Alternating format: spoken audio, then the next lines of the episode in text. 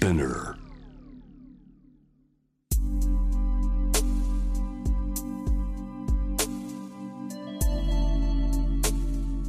眠らない街六本木。高層ビルの一室に現れる深夜の保健室。重たいドアの向こう側。ここでは誰もが飾らない言葉で語り始める。心の声を聞き出す。特別な聴診器を持って迎えるのは酒と涙と哀愁をこよなく愛するイラストレーターの田中美咲。恋仕事家族。そして性のこと。一人一人で違う。体と心のカルテ。J-WAVE ミッドナイトチャイム。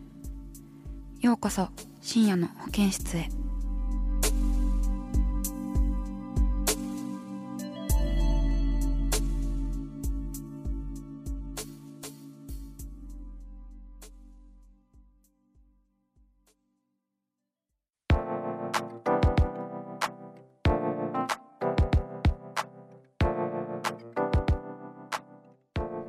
さあ今夜は「アンスケベスケベスケベ」という本でお世話になったこの方をお迎えしておりますブックデザイナーの佐藤あさみさんですこんばんは。こんばんは。よろしくお願いしますよろしくお願いします。お久しぶりですお久しぶりです。はい年末ぶりです、ね。年末ぶりですねまあバタバタでバタバタで。はいもうギリギリいっけみたいな感じでこう入校していただいそうてですね。はいもう年の瀬に入校の嵐でした。すいません。無茶を。私もなんか前の画集より結構自分のこだわりというのをすごい出したものだったのそうでですね。佐藤さんとのやり取りがすごいあの重要になった本なのかなというあの思いがあるんですけれども。言葉も書いていただきましたもんね。うんうんそうですね。結構即興で即興で。やり取りをさせていただきました。佐藤さんはあの祖父江さんが率いるコズフィッシュを経て、はい。あの2014年にはい。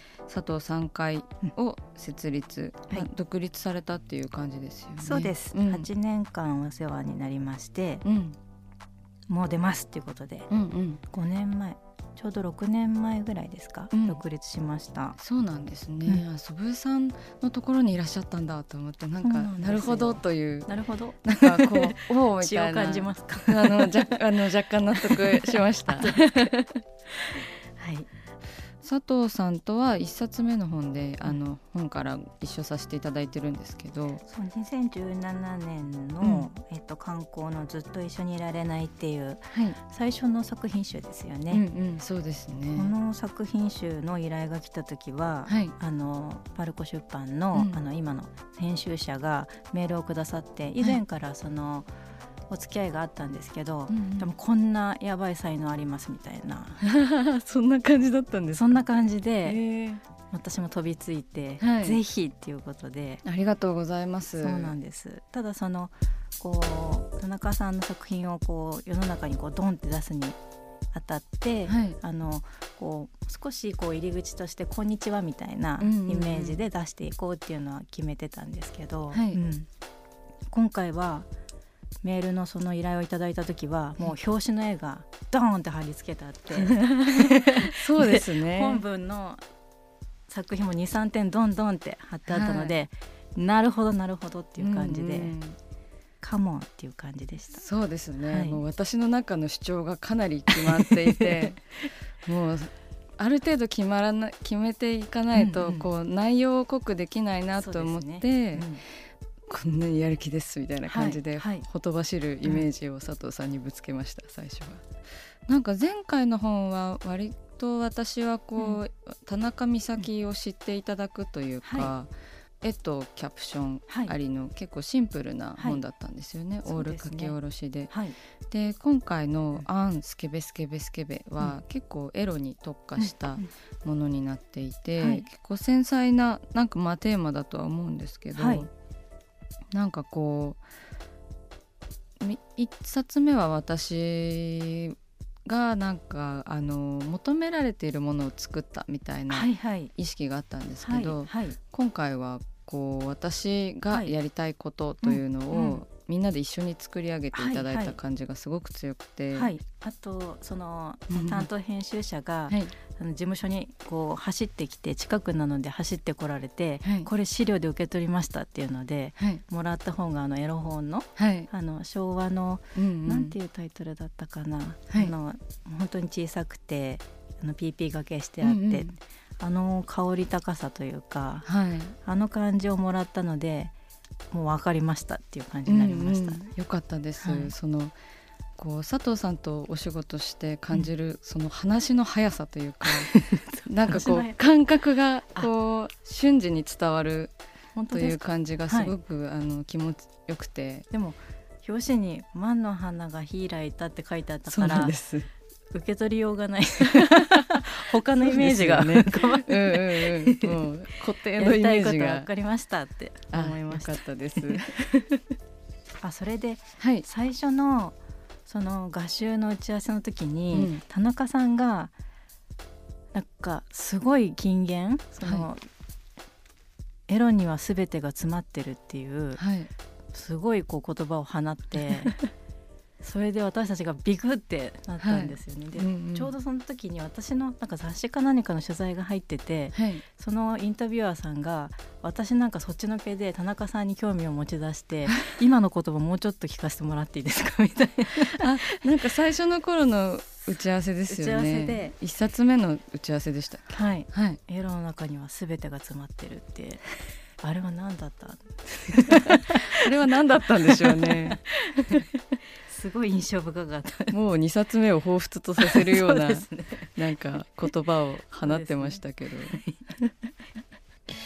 今回は改めて何でしょう1冊目に比べると、やっぱりねさっきもちょっと話してしまったんですけど、あの自分のやりたいことうんをうん。出し切った感じはありますね。やっぱ最初にお話伺った時に田中さんがこう女の子が堂々と買える、はい。そのエロ本というか、うんうん。恥ずかしくないエロ本が作りたいっていうふうにおっしゃってて、はい、あのー前書きにもありましたけどもコンビニでエロ本が消えてしまうって寂しいっていう動機から始まったんですけどやっぱりコンビニに置いてあるエロ本が何でいけないかっていうのはやっぱ子どもの目に、うんうん。高さにあの、本たちがあるってことだと思うんですけど、はい。ただそのあの当時にこうあったエロ本ってこうちょっとこう人を女の子を傷つけようとしてるというか、うんうんうん。苦しい顔をしてたりとかそうですね。なんかちょっと戒めるみたいなイメージのものが多かったんですけど、田中さんがこう作りたいっておっしゃってたのはやっぱり女の子の快快楽というか、そうですね。快感みたいなのをこう解放してあげたいみたいなはい。感じのイメージなのかなっていうふうに受け取ってそっちのこうん。うんうんうポジティブな方にはい。デザインも振っていったっていうのがあるんですけど、うんうん。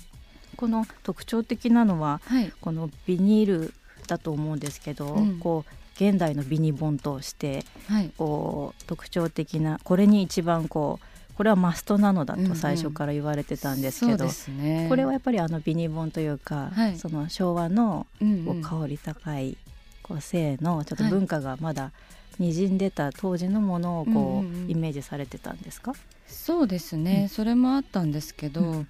あの六本木でジュリアン・オピーのはいはい。展示を見た時に、はい。あのナディフであ初台ですね。すいません、うん。初台でジュリアン・オピーの展示を見た時に、はい。ナディフの,、あの本屋さんで、はい。なんかこうオピーの画集なんですけど、はいはい。すっごいこうチープな雑誌の作りで、はい紫の薄い PP 袋でこう梱包されてたものがあって、これは何だとなってすごく気になって撮ってしまったのがきっかけなんですけど、うそれでまあちょっと似たようなことができないかなと思って、うん。ピンクのあの透明の袋に入れさせていただきましたね。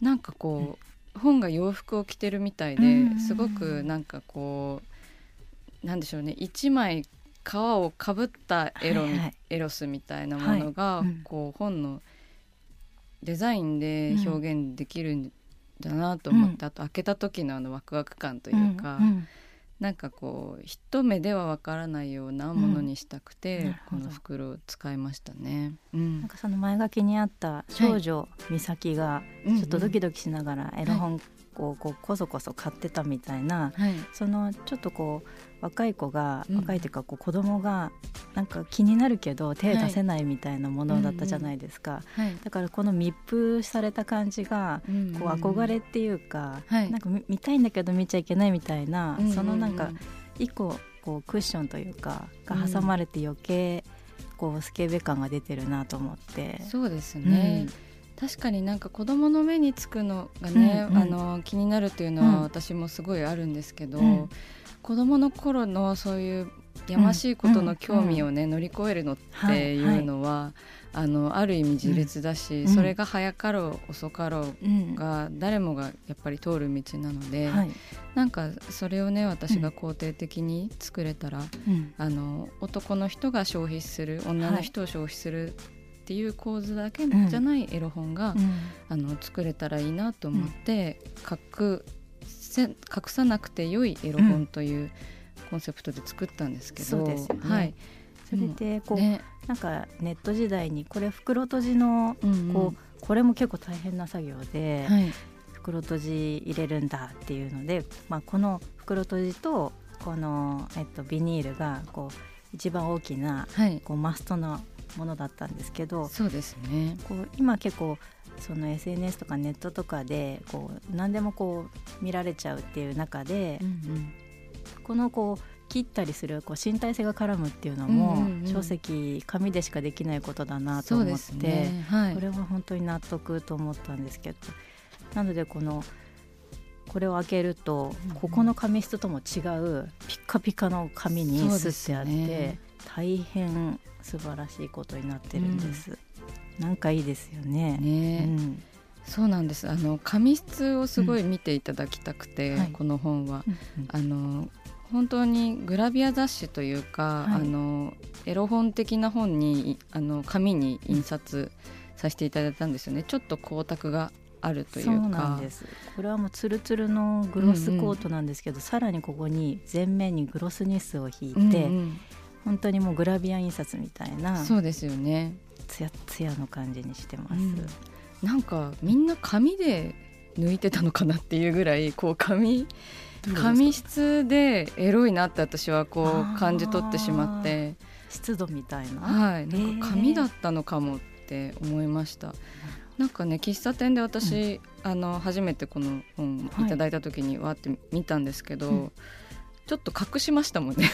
あの隠さなくていいって豪語しながらもちょっとなんか店員さんとかが来た時にハッてと閉じて閉じてもなんかスケベって書いてあるし あみたいななんか全部。すいませんみたいな感じで隠してしまったので、はい。もしかしたら隠せ、隠してしまうかもしれないっていうのは、うん。あのすいませんと思っております。大体こうえっと4種類ぐらいの紙をいろいろ使って田中さんが資料で持ってきてくださったエロ本もはい、結構いろんなターンで紙を変えていてザラザラなページがあったりうん。あの本当にもうなんかこう少し湿度が感じられるグラビアのページがあったり、はい、こうエロ本ってこういうこう手触りでも楽しむものだったよねっていう感じがあってうんうん。それもこう細かく切り替えていった原因なんですけど。なのでこう、紙が変わるところで絵を終わらせなきゃいけないので田中さんにも何回も相談してこう、うんうん構成を決めましたよね。こそうこはじゃあですね16ページでいきましょうとかうんうんなのでこの書籍ならではの手触りも楽しんでもらえると嬉しいですね。はい。